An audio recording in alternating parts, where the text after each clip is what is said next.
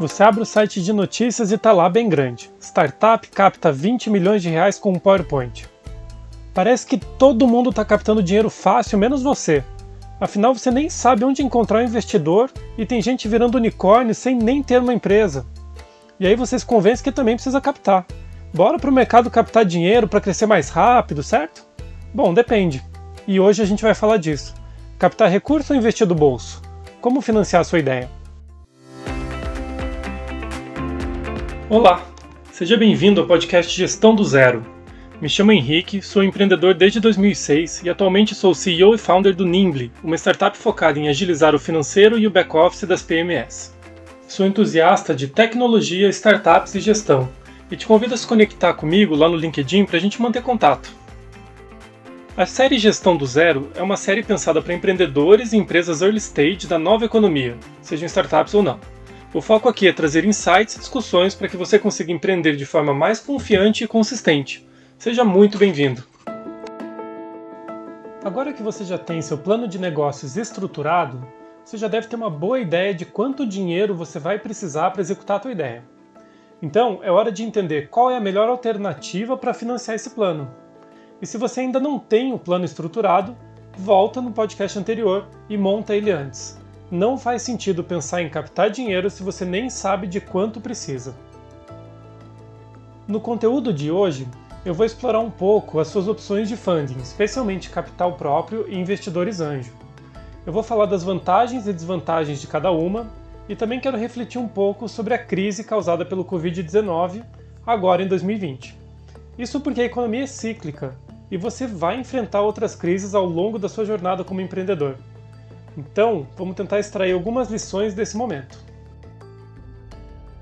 O jeito mais fácil de iniciar seu negócio é financiando a própria ideia. Isso é chamado de bootstrapping no jargão das startups. Isso pode ser feito de muitas formas diferentes. Você pode, por exemplo, estar empregado e se dedicar à sua ideia no seu tempo livre, usando parte do seu salário para financiar as contas. Você também pode ter dinheiro guardado ou vender um carro para colocar no negócio. O macete aqui é simples. Eu invisto até onde eu sei que eu posso recuperar lá na frente, mesmo que isso me dê muito trabalho. É possível que, se o negócio der errado, você tenha que fazer algumas horas extras por um ou dois anos, por exemplo, para recuperar o capital investido. Mas é possível também que você possa pedir sua demissão em menos tempo que isso. Financiar a própria ideia é a estratégia mais simples que você pode escolher. Você não tem que apresentar resultados para ninguém é possível tomar decisões de forma livre, errar à vontade e o risco é integralmente seu e dos seus sócios. No começo, enquanto as coisas ainda são obscuras, errar vai ser muito importante. E se sentir pressionado apenas pelo próprio negócio e não por investidores externos pode ser uma estratégia importante para o seu bem-estar. Se você montou certinho a planilha do conteúdo anterior, você já tem uma boa ideia do quanto você vai precisar investir e quando precisará fazer os aportes. É possível, por exemplo, que você tenha concluído que vai precisar de 100 mil reais ao longo de 20 meses. Então, 5 mil reais por mês. Defina metas de aporte versus resultado. Por exemplo, quando eu tiver investido 30 mil reais, eu preciso estar com X clientes ativos e um faturamento fixo de Y reais. Caso contrário, eu paro e redesenho. E não se esquece de seguir o plano. Costumo dizer que existem duas grandes falhas na administração: não ter um plano e não seguir o plano que você possui. É um motivo bem trivial. Normalmente você desenha o plano com calma, sem o calor da operação à tua volta. Fugir dele significa tomar decisões no calor do momento, e possivelmente elas serão decisões ruins. Aqui eu ainda gosto de adicionar uma terceira falha: definir um plano sem metas ou checkpoints Tenha um plano claro, com metas claras. Por exemplo, em X meses eu vou ter Y novos clientes. E observa elas bem de perto. Se elas não forem cumpridas, redesenhe o plano. Se a tua ideia é captar recurso, então vou pedir para você relaxar um pouquinho na sua cadeira agora. Eu quero que você entenda o lado do investidor, e para isso eu vou te pedir algo muito difícil. Pelos próximos minutos, desapaixone-se da sua ideia. Esquece ela. Finja que seu coração não está tomado pela ideia que você tanto quer colocar em prática. Agora, desapaixonado, adicione alguns zeros na sua conta bancária, especificamente aplicados em alguma renda fixa sem muita rentabilidade, como CDI ou mesmo poupança. Vamos falar em 500 mil reais. Então, reforçando, você está relaxado na sua cadeira, com 500 mil reais parados na sua conta bancária e nenhuma ideia boa. Conseguiu se imaginar? Muito bem. Eu acabei de te transformar em um potencial investidor anjo. E agora eu quero te fazer pensar como um. Algumas das suas opções de investimento vão ser manter o dinheiro em uma renda fixa, rendendo nada por ano. Comprar um imóvel e imobilizar o capital, em prol de receber um aluguel, né, também conhecido como mesada. Investir em algum fundo de terceiros e manter seu dinheiro gerenciado por alguém, como um fundo de investimento qualquer. Emprestar para fintechs de empréstimos peer-to-peer, como a Nexus. Investir na bolsa ou outro ativo similar. E investir diretamente em alguma empresa ou startup. Se você for uma pessoa sensata, você vai pegar várias dessas ideias e definir um percentual para cada uma delas. Dependendo do seu apetite por risco, você vai querer colocar mais ou menos dinheiro na última opção, o investimento direto em startups. Mas vamos supor que você é uma pessoa moderada e você vai separar 10% desse dinheiro para investir em empresas ou ideias inovadoras. Então, você tem 50 mil reais no nível máximo de risco. Vamos mais fundo. Lembre-se que você é um investidor, não um empreendedor. Agora, pensa no que fazer com esses 50 mil reais que você já separou. Você colocaria tudo numa empresa? Ou compraria três ou quatro empresas para maximizar a chance de ganho? Vamos pensar no perfil das empresas. Você investiria em uma pessoa com PowerPoint na mão, mas nenhuma empresa? qual é o perfil que essa pessoa deveria ter para que isso acontecesse? Ou não, você prefere empresas já operando e de repente dando lucro? E as empresas que dão prejuízo, você investiria para salvá-las? Ou você escolheria apenas empresas saudáveis? E por fim, o objetivo do investimento é ter uma renda mensal ou é vender sua participação nessa empresa por X vezes o valor pago daqui a um ou dois anos? E se for esse o caso, você já consegue imaginar quem vai comprar essa participação lá na frente? Eu entendo que são muitas perguntas, mas tire alguns minutos para responder essas perguntas. Use um papel e uma caneta, anote as perguntas e pense em algumas empresas e respostas para essas perguntas que eu acabei de fazer. Então siga. Se você fez o exercício direitinho, você entendeu que ser investidor não é fácil não é mais difícil do que empreender. Mas todo esse risco é calculado por ele quando você vai apresentar a sua ideia. É por isso que captar recurso com investidores pode te soar óbvio e ainda assim você ouvir muitos nãos antes do primeiro sim. O sim vem da união do perfil do investidor com a ideia que você está apresentando para ele. E para você entender como isso é real, eu vou te contar algumas frases que eu já escutei dos meus investidores e de alguns investidores que não investiram. Eu não sei exatamente o que você está fazendo, mas eu confio muito em você e aqui está o cheque. Me parece um produto muito robusto. Pode demorar, mas eu acho que a gente não vai quebrar. Não vamos investir. Nós precisamos que você possa crescer 100 vezes em dois anos, mesmo que talvez você quebre no caminho. Em resumo, cada ideia tem um investidor que se enquadra melhor. Captar recursos é uma negociação lenta e longa, mas não porque é difícil chegar a um número ou um valuation, é difícil encontrar as pessoas mesmo. Outro ponto importante é que essa busca cansa e muito. E isso é um problema, porque ao final dessa busca, você talvez esteja cansado e tomará decisões ruins. Por isso, se o caminho for a busca por investidores, desenhe todas as premissas antes de começar o processo. Entenda quanto você está disposto a vender da empresa, qual o valor mínimo para que isso aconteça e boa sorte. Bom, talvez agora você esteja se perguntando onde você acha esse povo encantado, não é mesmo? Investidores não são gnomos. eles não se escondem no jardim e investem quando ninguém está olhando. É, eu também pensava isso. Na verdade, investidores são pessoas como aquela em que eu acabei de te transformar. Pessoas com dinheiro guardado, apetite para risco maior ou menor e, especialmente, pessoas que já entenderam que a renda fixa não os deixará muito ricos.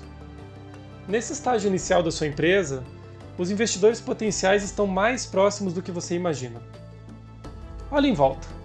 Você deve ter alguns amigos do mundo corporativo, algum primo com alguma idade a mais, sua própria família, seus pais, por exemplo. Eles podem estar dispostos a correr algum risco. E esse é um teste interessante.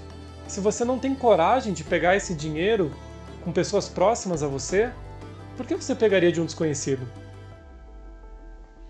O ponto é que, se sua ideia for realmente boa, você terá coragem de tomar esse dinheiro dessas pessoas.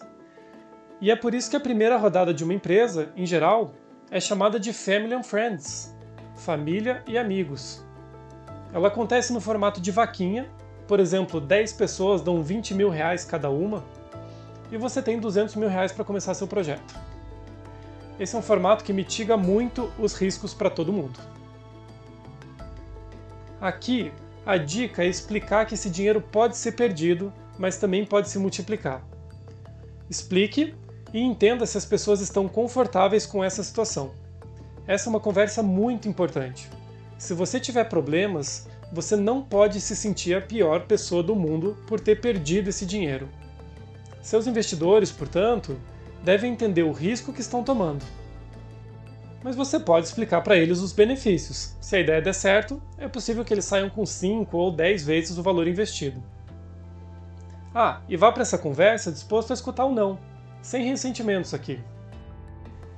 O investimento anjo, então, é uma vaquinha que permite que a empresa comece a rodar. Em geral, ele é o primeiro estágio de investimento. E tem um ponto importante aqui. Apesar de tentador, o investidor anjo que ofereça muito dinheiro ou que exige uma participação societária muito grande da sua empresa pode ser um grande vilão do seu negócio no longo prazo. Pode ser tentador aceitar aquele dinheiro no começo, mas como regra geral, sempre valem algumas boas práticas. O investidor anjo investe no time e não especificamente na ideia. Se o investidor está muito pela ideia, ele está encantado por algo que pode mudar. E isso pode trazer um embrólio na relação de vocês, caso vocês queiram pivotar, por exemplo, porque perceberam algo diferente no mercado. A participação dele também não pode ser muito grande, em geral vai ser 10 ou 15%. Isso porque o time fundador precisa estar tá com uma participação bastante razoável lá na frente para conseguir novos aportes. Se o anjo busca uma participação muito grande, ele não entende que ele pode estar cavando o próprio buraco. Fundos dificilmente investem em empresas em que o time fundador tem uma participação muito pequena. Por fim, o dinheiro precisa entrar rápido e sem burocracia. Para isso, é comum usar uma nota conversível ou um mútuo conversível, que é um instrumento de dívida. Assim, não tem burocracia e não tem exigência de governança. Nesse estágio, tudo que você não precisa é se tornar uma sociedade anônima ou ter que apresentar relatórios avançados de gestão. Relatórios simples como fluxo de caixa, DRE, resumo das vendas e das metas à frente deve bastar. Entendidas essas premissas, vamos falar um pouquinho da abordagem, o famoso pitch deck. O pitch é uma das partes mais fantasiadas dessa etapa do empreendedorismo. Na verdade, ele é um instrumento bastante simples. Ele precisa responder as perguntas básicas da tua ideia: por quê, o que, quem, como e quando. E pode ser exatamente nessa ordem. Ah, em geral a sinceridade basta, não precisa inventar nada. O pitch deve começar com o motivo de você querer fazer aquilo, o porquê. No mundo das startups, a gente trata isso como a dor que a solução resolve todo produto resolve uma dor, ou pelo menos deveria. O Uber resolveu a dor de agilizar e baratear o transporte. O Netflix, a dor de precisar devolver um filme depois de assistir. O Airbnb, a dor de alugar espaços ociosos e reforçar o orçamento das casas que os tinham. Explicar o motivo de você querer empreender deve ser rápido e fácil. Se você não conseguir fazer isso rapidamente, você já tem um sinal amarelo aí. Em seguida, apresente o que você quer fazer. Seja claro aqui, esqueça um pouco a fantasia. Possivelmente você tem um propósito como tornar mais fácil a vida das empresas. Mas aqui é importante ser muito direto. A Wikipedia define o Airbnb como Airbnb é um serviço online comunitário para as pessoas anunciarem, descobrirem e reservarem acomodações e meios de hospedagem. Ouvindo isso, você entendeu que é um aplicativo? Consigo apostar que não. No pitch, então, ele estaria melhor descrito como um app para as pessoas anunciarem alugarem quartos ou casas inteiras sem o intermédio de corretores de imóveis. Em resumo, seja direto. É um app? É um software? É um serviço? Seja claro. Lembra que eu comentei que investidores anjo olham para o time? Bom, isso vai continuar sendo importante por muito tempo. Por isso, destaque quem é o time. E se você não tem um time bom, arrume um. O time é importante porque, durante uma crise, o investidor vai saber que é aquele time que vai trabalhar para sair do problema. Um time bom é composto por duas ou três pessoas com habilidades complementares e histórico de entregas bem-sucedidas nas suas carreiras. Evidencia tudo isso no pitch e, de novo, se você não tem o que evidenciar aqui, é preciso repensar o time. Ok, você vai fazer um app, mas como você vai entregar isso? Apesar de nada ser garantido, aqui é onde você vai descrever como você vai conseguir entregar o que você quer. Veja, nesse ponto, ninguém quer saber que será um app e é só baixar na App Store. Não é isso. Aqui é preciso apresentar como as pessoas saberão que seu app existe, como elas terão interesse nele. Qual é a estratégia de divulgação? Qual é a estratégia de conquista de mercado? Tire suas armas. Essa é a hora de mostrar que você aplicará muito bem o dinheiro. Por fim, quando? Timing é importante para tudo e aqui não é diferente. Exponha quais resultados podem ser esperados quando. Lembre-se que o investidor não quer saber de lucro, mas sim de resultados de maneira geral. Se nessa primeira fase o objetivo é ter 10 mil clientes, indique quando isso irá acontecer.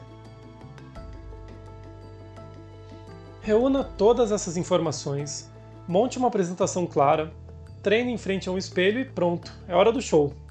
A prospecção de investidores é como a prospecção de novos clientes.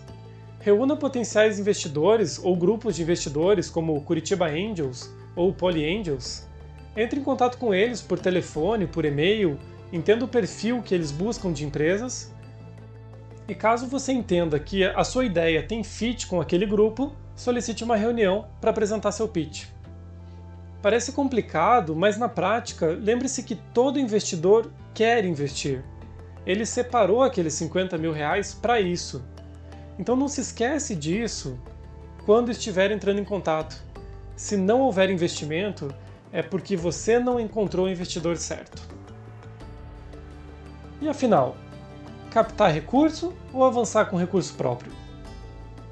Se você acompanhou esse conteúdo até aqui, talvez você já seja capaz de responder essa pergunta. Não tem uma regra, portanto essa pergunta não pode ser respondida por ninguém senão você mesmo. Algumas empresas jamais conseguiriam chegar onde chegaram sem investimento externo. Já outras poderiam ter sido muito mais rentáveis se não tivesse captado.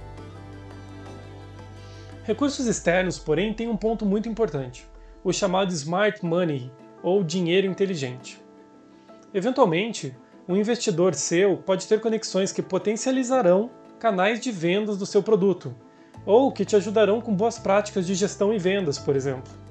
Nesse caso, o investidor tem um valor muito maior do que simplesmente o dinheiro.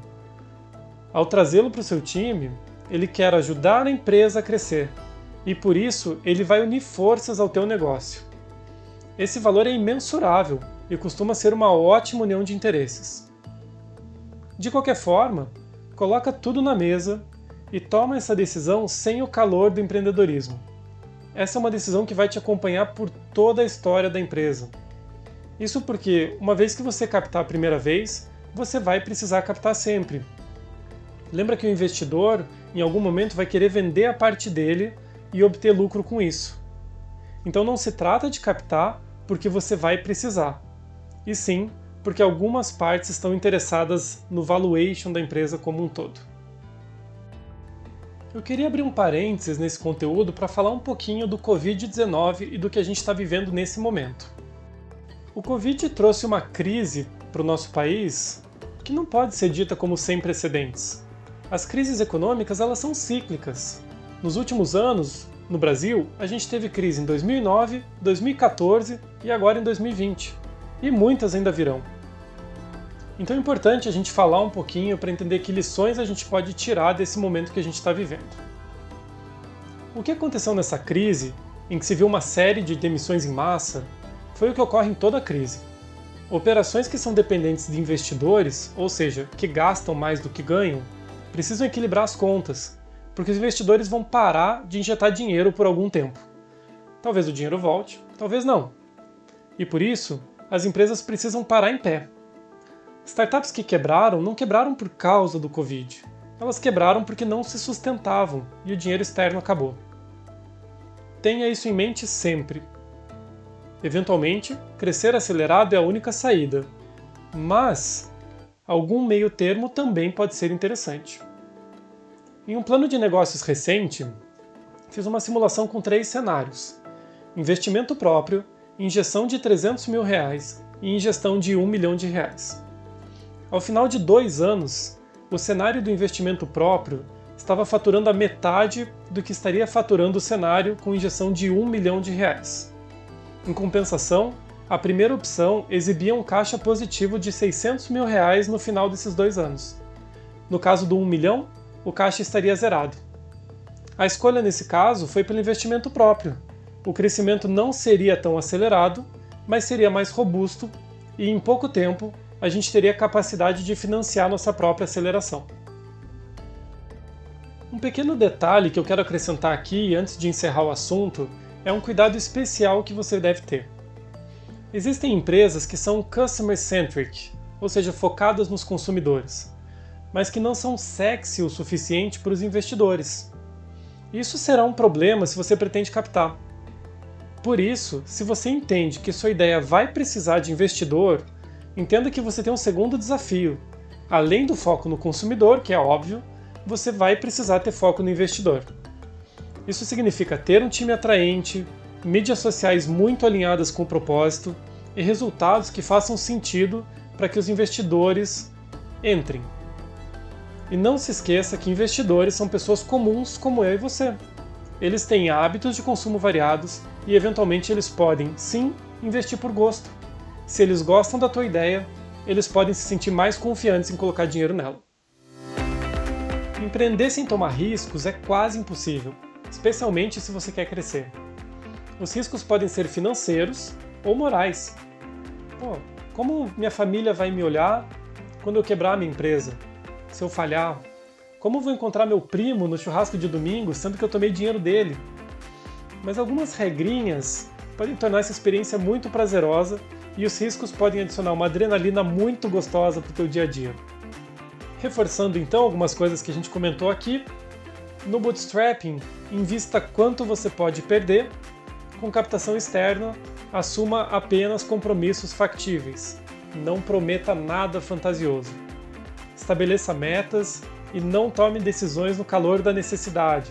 Por exemplo, se você já está quebrando, não decida vender seu carro para tentar mais um pouco, a menos que você tivesse planejado isso antes. Certifique-se de que você vai poder se recuperar dos seus erros sem traumas para ter coragem de errar novamente ali na frente até acertar. Reforçando, encare os erros de frente. Eles são o combustível que você precisa para eventualmente acertar em cheio na próxima tentativa. No próximo conteúdo, vou explorar um pouquinho mais o assunto de time, ou empreendedor solo e quando contratar seu primeiro funcionário. Até lá!